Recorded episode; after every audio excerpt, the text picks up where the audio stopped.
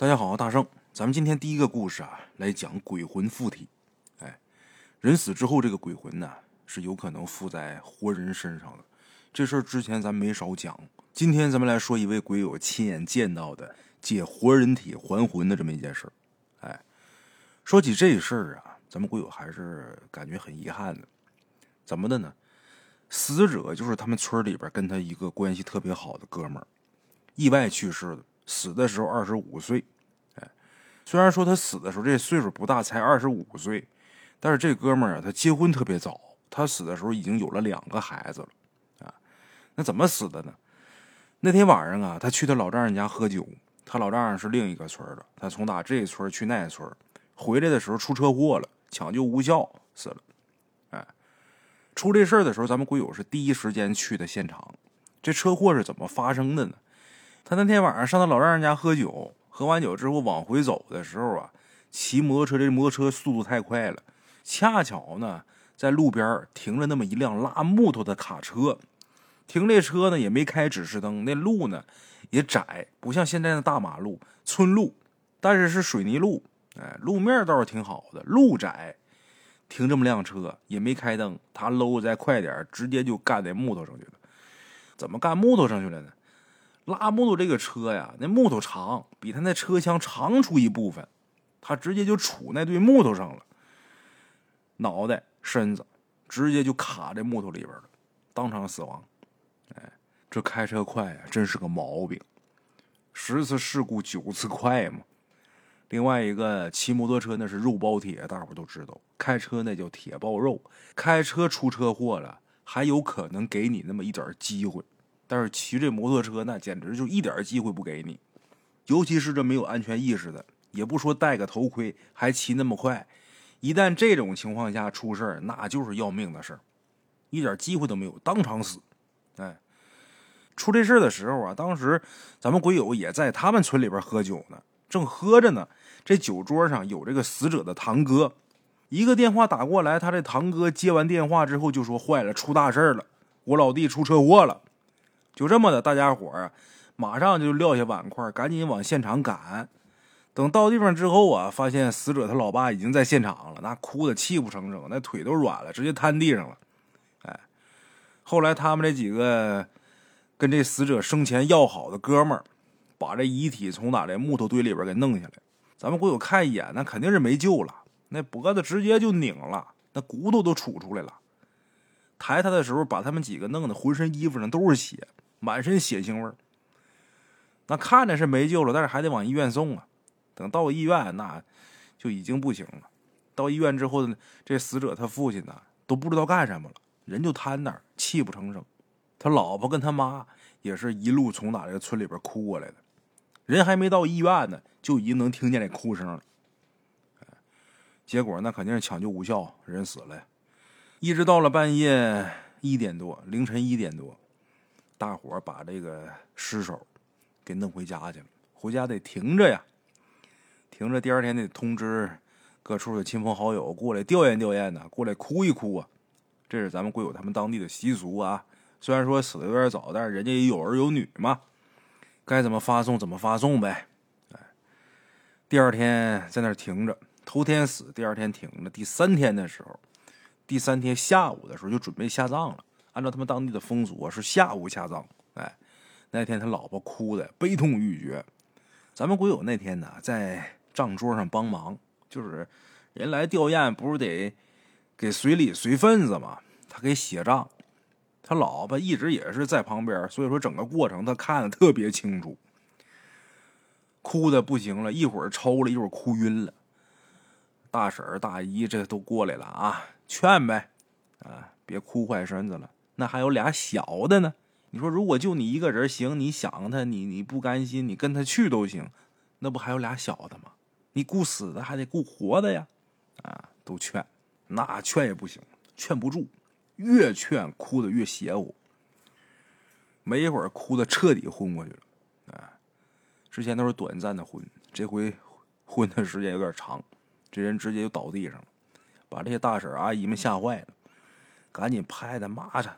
给掐人中，啊，给捏虎口，折腾得有将近四五分钟，这人呢才睁开眼睛。睁开眼睛之后，这次啊，跟之前几次短暂的昏厥不一样。之前是哭昏了之后给拍醒之后，接着哭。这次呢，是给弄醒之后，他直接站起来了。站起来之后也不哭了，往四周看，哎，然后走到自己这公公婆婆面前，张嘴就说：“爸妈，我是谁谁谁。”他可不是说的他自己名字啊，说的是他死了那个丈夫的名字。哎，而且说话声音是个男声。旁人听这声音可能觉得有点诧异，但是自己爸妈一听就听出来是自己儿子的声音。哎呦，二老这个表情啊特别震惊，紧接着从打震惊又变成了悲伤，然后这三个人呢抱头痛哭。紧接着又问：“我是已经死了吗？你们是都哭我呢吗？”他爸点点头。哎，儿啊，你有什么要交代的吗？说完之后，这仨人呢又哭了一阵之后呢，附他媳妇儿身这死鬼说呀：“爹啊，您就我一个儿子，我走了可没人伺候你和我妈了。俩孩子，您得留在身边。俩孩子长大了也能照顾你。至于说我媳妇啊，她日后要回娘家，或者说要改嫁，您二老别拦着，也别怨她。但是孩子你不能让她带走。哎。”说完这话之后，这女的呀又倒地上昏过去了。哎，赶紧再救，又救好几分钟才救过来。但是醒过来之后啊，她根本就不记得之前的事儿了，说话也变回正常她那声音了。哎，咱说这有没有可能说这儿媳妇儿故意演的一出啊？就是想到自己爷们儿死了，自己以后可能改嫁的时候领两个孩子嫌拖累不方便，或者说怕这个公婆阻挠呢？故意演这么一出呢，没可能。为什么？因为时至今日，那俩孩子已经长大成人了，哎，姑娘小子都结婚了，这女的也没说再改嫁，哎，所以说他是有目的性的在那装，在那演，这事儿不成立，啊，这就是咱们今天要说这个借活人体还魂的这件事儿。这种事儿其实并不少见，像我小的时候，我们那村就出过这么一个事儿。有一家死人嘛，我们这地方死人有意思，怎么有意思呢？死人的时候能看节目，我小的时候最喜欢看这些节目。我们这边叫卡戏，死人了得叫吹总啊，找着一个鼓乐班子来演各种节目，吹一些乐器，哎，然后在送行那天，这节目比较多，这一路上啊。都有一些什么特技演员呐，演那东西。现在看这玩意儿不太好，但是小的时候喜欢看。演什么呢？那个都是特别血腥的活什么电锯拉大腿呀，吞铁球的，吞宝剑，反正就这些个啊。胸口碎大石啊，等等的。这个后背上躺上刀，人在上面躺着，或者说地上一地碎玻璃，人在上面光着身子躺着，上面压一块门板，身子上面压块门板。然后骑摩托车从上面来回压，嗯，都演。现在看好像觉得挺那什么的，小时候也没什么看的，也觉得这个可真好玩 没少跟着看。到了晚上的时候，还有这个卡戏，哎，还有什么二人转的这个那个的。可能有一些地方的朋友不理解啊，那怎么死人了，怎么还这么热闹呢？我们这边讲究这个，我们这边所谓的风光大葬，就是这个。就是死的时候得热热闹闹的，有的老人呢生前就喜欢热闹，寿终正寝了，哎，也愿意热闹，儿女也为了表一份孝心，所以说也愿意花这钱。那为什么说送行的时候要这么演呢？什么叫送行啊？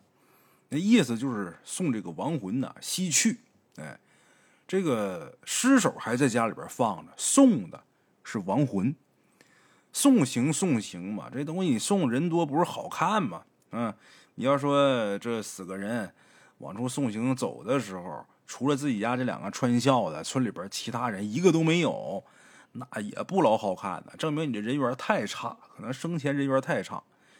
像一些德高望重的老人，要是没有的时候，送行的时候恨不得全村人都跟着，都想要这个场面、这排场，也觉得有面子，也是呢对这老人一生的肯定嘛。那么说。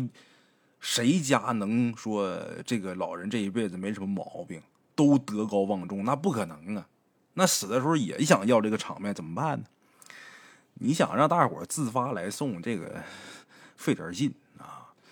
也有来的，来的毕竟是少数嘛。那怎么能让大家伙都来呢？就想这么着演节目。哎，每往前走一段，他他这个是有个队伍的啊。最前面呢是这个侄子啊、外甥啊，给打这引魂幡，零零幡。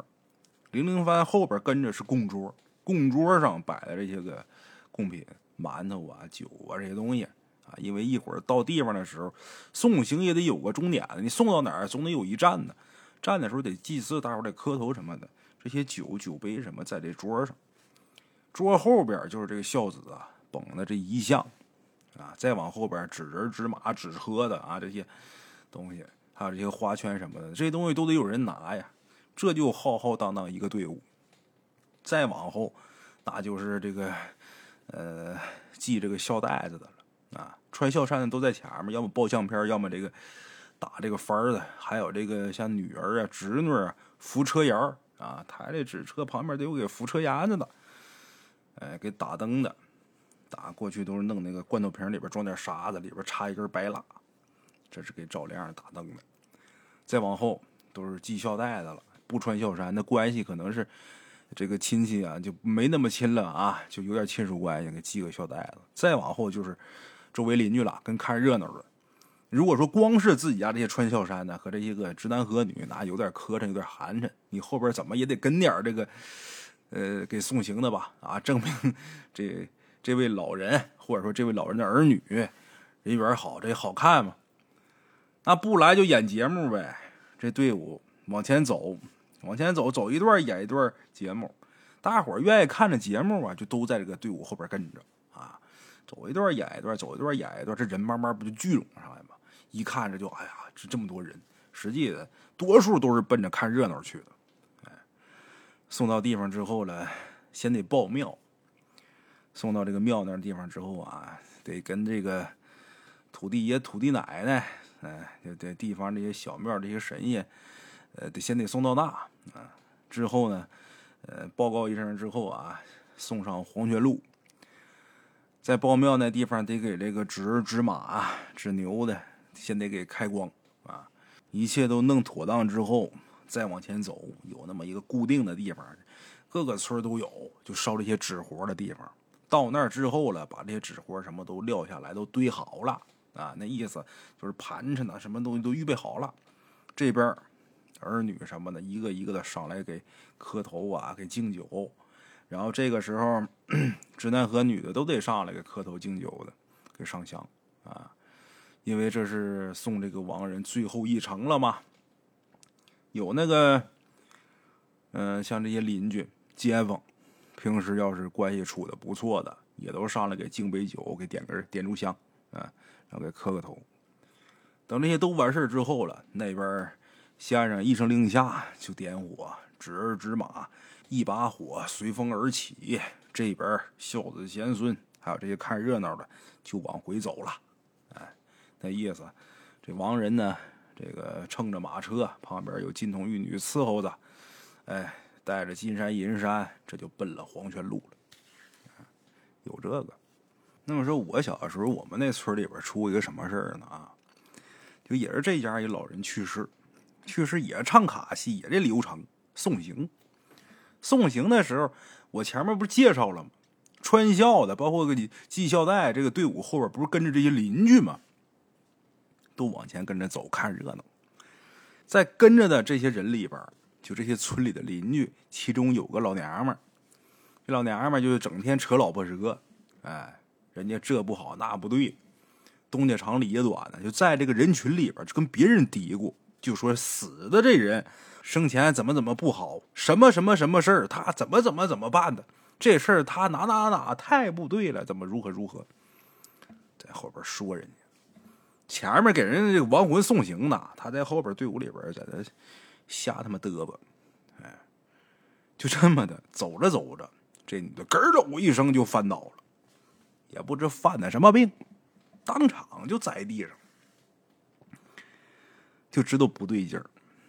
哎，大夫来看，这也不是他妈实病，赶紧的吧，找谁呀？我们村那神奇老太太，每个村都有这么一个，找来来给看看，把人是给弄过来了，抢魂儿。老太太费了老大劲了，才把这老娘们的魂儿给抢回来。我们村这个神奇老太太厉害，能过阴，有两下子，哎，把这老娘们的魂儿给抢回来。她是费了血劲了，给抢回来之后算是留她一命。那怎么回事呢？就是死的那位啊，听见这女的讲究他。你说人家都死了，送行的时候他还一个劲儿的嘚逼叨嘚逼叨的，没完没了。哎，人家一生气，我这不是奔了黄泉路了吗？我直接把你带走，差点就给带走。这是不是咱们那地方发生的真事哎，大圣我亲眼得见。当时小就觉得挺热闹，也不知道其中的事儿。嗯，后边大人都说，我再问，咱不懂就问呗。小的时候才弄明白啊，还有这么神奇的事儿呢。好奇小宝宝。好了啊，关于这个借活人体还魂这事儿，就给大伙儿说到这儿了啊。接下来大圣啊，再给大伙儿说一个。接下来要讲这故事啊，是发生在学校宿舍楼里边的故事。像一般校园里的这些个故事啊，我说的少。为什么呀？因为有些故事啊，它经不起推敲。再一个什么呢？那都一看就是编的故事，那都恨不得那鬼都满天飞。哎，所以说那些也觉得没意思。咱大圣鬼话大多数故事啊，都是鬼友的亲身经历啊，所以说有一些太玄幻的东西，我都不屑的讲。但是今天这故事呢，我觉得不错，没那么玄幻啊。最起码，虽然说故事挺简单的，但是最起码贵在真实啊。这事儿是发生在两千年，千禧年五一黄金周过后。哎，看这个时间记得多清楚，几号呢？九号，五月九号，两千年。五月九号，那天刚下完一场雨，哎，这场雨下的整个大学校园里边都是湿漉漉的，但是人感觉很舒服啊，最起码空气什么很清新。有这么一名学生呢，姓沈，小沈呢刚听完公开课，很兴奋的回味着这堂课的内容。学校呢每周这一天呢会请一些客座教授来给大家伙讲课。内容特别丰富多彩，非常的受学生的喜欢。刚听完这课，小沈呢，哎，挺高兴，拎着暖瓶去学校小卖部里边买了两包方便面，还有一根火腿肠，然后呢，穿过热闹的操场，然后奔宿舍楼去。女生宿舍楼特别干净，特别清静，周围的这植被呀，也特别茂盛，环境好。一路走到三楼，正对着楼梯口就是他那寝室三零七。哎，开门进去，把暖瓶放下，撕开方便面，自己有个泡方便面的那那个不锈钢的，那么说是个大杯子吧，哎，那么个东西，哎，像个小盆一样的杯子，方便面放里边，把这些调料都撕开倒里边，然后往里边加水。他泡这个方便面的过程啊，他一直在说话，跟谁说呢？他的舍友小美，哎，一边泡这方便面一边说话。哎，小美，今天你没去听这课呀？你可吃大亏了。哪个哪个教授啊，讲的可太好了，他都说了什么什么什么什么什么。他一边泡这方便面一边嘟囔，跟他这舍友，但是他这舍友啊，可一直没回他话。等他把这方便面泡完，这水倒完之后，这暖壶盖盖上之后，把这暖瓶放好了，他就感觉啊，他这舍友就是在他身后啊，但是一句话没说，他就心想，他是不是想跟我开玩笑呢？就这么的，把这暖瓶放下之后，猛地回过头，想看看小美是不是想跟自己开玩笑，搞恶作剧。猛一转头，紧接着嗷唠一嗓子，听那声音呢。就能感受到他当时有多么的恐惧。怎么的呢？他为什么惨叫？咱先说他这个叫声啊，惊动了整个这个宿舍楼，声音太大了，隔壁寝室的几个女生赶紧就跑过来看怎么了，紧接着啊，尖叫声连连，然后就是一阵骚乱，整个宿舍楼、整个校园慢慢都乱起来了。老师跟同学们都匆匆忙忙的跑过去，都奔这个宿舍去。不知真相的一些同学呀，就开始打听，就开始瞎传了。那么说，小沈到底看见什么了呢？看见了一个恐怖的小美，脸惨白扭曲，眼睛啊直瞪着，而且眼球往出凸，舌头伸到外边去，还挺长。小美在床上上吊了，脚离地，这脖子挂在那上下铺那床那上铺那个栏杆扶手上，吊死。紧接着。匆匆跑过来的老师啊，同学呀，赶紧把绳解开，把人先放下来。等人放下来之后，发现已经没气儿了。再紧接着，幺二零呼啸而来，这些医生到这来就是跟例行公事一样，象征性的抢救了一下。人都已经死了，还救什么？哎，小美在农村的家人接到通知以后啊，也赶紧赶过来。现场那个悲痛的场面呢？咱就不描述了。事后呢，在这个小美的枕头边上啊，发现了她的遗书。这个遗书的内容啊，咱们后边再讲啊。咱先说一下，那天呢，当天下午，女生部的生活部例行检查，就检查这个宿舍。本来那天就是要去三楼的，结果呢，阴差阳错的去了四楼。如果那天他们要是去三楼的话，小美肯定不会死，这可能就是所谓的业力牵引吧。这姑娘可能命该如此。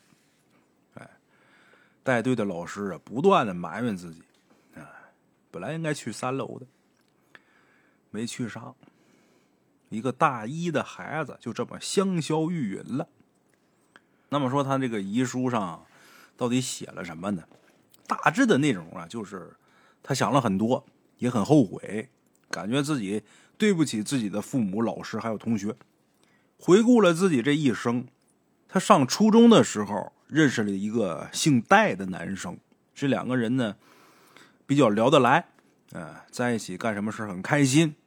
而且呢，他把自己一切都给了这个姓戴的男生，啊，然后就是上高中的很多事儿，两个人呢憧憬未来。结果等上大学的时候，这俩人却分别考上了不在一个城市的两所学校，那两个人肯定就分开了呀。漫漫相思苦，书信呐、电话呀，不断倾诉着各自的爱恋。在五一前的一段时间，这个男孩呢，突然间音讯全无，跟他就失去联系了，打传呼也不回。那时候还打传呼呢啊，打传呼也不回，就这么的。小美呢，就约了同寝的小沈，在五一黄金周期间去爬了泰山，顺便找找这个姓戴的。其实，这个小美主要的目的就是找他这对象，哎，可是万没想到的是，怎么打传呼和写信都不回的他这个姓戴的同学，突然间出现在他们学校门口了。出现在这个学校门口的时候，身边啊还有另一个女孩子。其实事情很简单，就是个姓戴的这个同学呀，已经另有所爱了，而且跟小美说呢要分手啊，等等等等的。哎，据说当时这个小美啊也没说什么，含着眼泪就回学校了。接下来呢，一连几天呢也都没有什么太大的反应，就这么的同寝的小沈呢也就放心了。可是万没想到，在那天，那天小美在午休以后啊就说太累了，想多睡一会儿，大家伙也都没在意，锁上这寝室门呢就去上课了。谁也没想到，这姑娘就上吊了。哎，遗书最后就写了个姓戴的，算什么东西啊？什么什么什么的，我很后悔，等等等等吧。好像是看开了，但是你说他看开了，他又自杀了。哎，就这样，小美死了。她死完之后，这个三零七也没人敢进了。整个女生宿舍楼的女生也都害怕，那吊死一个呀。所以在下半年呢，这个。宿舍楼啊，就成了他们系的教学楼，哎，他们学生会的办公室就在三幺幺，离这个三零七不远。他们系的学生会办公室呢，在三零九，就是三零七的隔壁。其实咱们鬼友那时候啊，是个坚定的无神论者。不光他是，他们系的这个组织部的部长老黑也是。啊，老黑是这哥们的外号。他俩呀，对于鬼神一说呀，根本就不相信，根本不相信这些事儿。在寝室的时候，平时也有室友啊，就聊这些个传说呀、鬼屋啊，这个那个的。可是他从来没当回事过。但是这次他是真知道了，知道什么呀？那次他们系里边啊举行活动，得准备相关的东西。他是学生会的会副，哎，再加上他们那部长老黑，那系里边要举行活动，那他俩肯定要付出的多呀。这个能力越大，责任越大，你的担子就多呀，肩膀上的担子就重啊。所以这哥俩呢，一直忙到晚上十一点多。晚上十一点想走的时候，发现这教学楼的门呢已经锁上了，他俩也出不去。然后他就跟老黑就说：“说咱俩干脆就在这个办公室里边将就一晚上得了。”啊，就这么的，咱们鬼友就躺沙发上了。老黑呢，就爬到这个办公桌上，在那上面躺着。俩人迷迷糊糊就打算在这个里边将就一宿，在这睡。咱们鬼友正迷糊的时候，就听老黑突然说：“老大，你听，是不是有什么声音？”咱们鬼友说：“有什么声音呢？别疑神疑鬼啊！真的，好像有人走，还有开门的声。没有啊，我没听见呢。你再仔细听听。”就这么的。咱们鬼友坐下了，刚开始他以为是老黑想要睡沙发才这么说的，哎，然后他就说：“走，咱俩出去看看去。”这时候咱们鬼友看老黑那样啊，真的是特别恐惧，满脸恐惧。他当时心里边还觉得好笑呢，哎，觉得有点好笑，但是也有点怀疑。俩人到这个办公室外边，在走廊里边转了一圈，也没动静。但是当时咱们鬼友。确切的感受到了一种特别不好说的感觉，就是感觉特别压抑，一种难以明说的压抑。哎，两人回到办公室，在办公桌前面对坐着，就合计这事儿。就这时候，办公室那门呢，砰的一下就开了。老黑吓得嗷嗷一嗓子，咱们鬼友当时啊，手心都吓出汗了。走廊里边一点风都没有，这个门明显是有外力推着它才能砰一下开的，但是没人。俩人炸胆都不敢动，挺了好一会儿，两个人坐到一起，互相挎着胳膊，往门外看，没人，也没鬼，也没风。哎呀，就这会儿。这老黑部长说什么也不在这个办公室里边住了，啊，非得要走，就跳楼也得走。咱们回友也没坚持，他也害怕，啊，幸好什么呢？大门虽然出不去，这个办公室是在三楼啊，不能从打三楼跳，一楼大门出不去。幸好他俩有二楼教室的钥匙，就这么的从打二楼教室那窗户，大约能有三四米高的地方吧。